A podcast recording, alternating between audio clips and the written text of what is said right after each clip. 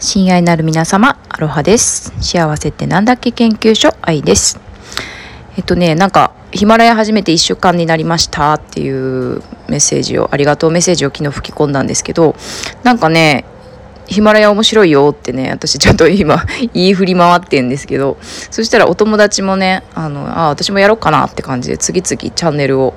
オープンしちゃったりとかしてて、私それ見ててね、なんかすっごい嬉しいんですよね。ですごい嬉しくて、あ、何々ちゃんなら私こういうチャンネル、こういう発信してほしいとかね、勝手にチャンネル名が思い浮かんじゃったり、なんか、あの、プロフィールの写真、こんな感じであの出してったらいいんじゃないかみたいな感じで勝手にね なんかそのチャンネルブランドで勝手に脳内でブランディングしちゃってるんですけど本当すごい嬉しいんですよね。でなんでこんな嬉しいんだろうって思った時に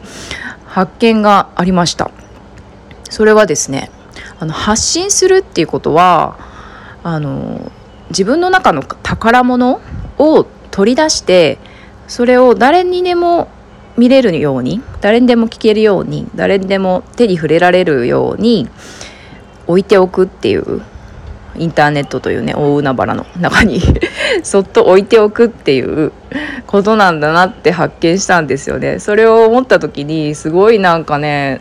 感動して自分であそうだ自分の中の宝物を取り出してんだってすごい感動したんですよね。でそれを本当みんなでやみんなで一緒にやりたいなって思っててで宝物をどんなにいい宝物持っててもやっぱり心の中で取っとくとねどんなに美しいどんなに七色でどんなにね何カラットのねあのすごい宝石宝物でも心の中でしまっとくと誰にもねその輝きが見れないじゃないですか。でもこうやってヒマラヤとかね、まあ、SNS とかなブログとか何でもそうですけど形にしてあの表現しておくっていうそれを誰にでも見えるところに置いていくっていうのは本当にみんながみんなの宝物を、あのに触れられるみんながみんなの宝物をシェアするっていういやすごくないですか？みんながみんなの宝物をシェアするっていうのがインターネットの正体なんじゃないかなって思ったらいやーこの世界ってなんて美しいんだろうっていうのが今日の発見でした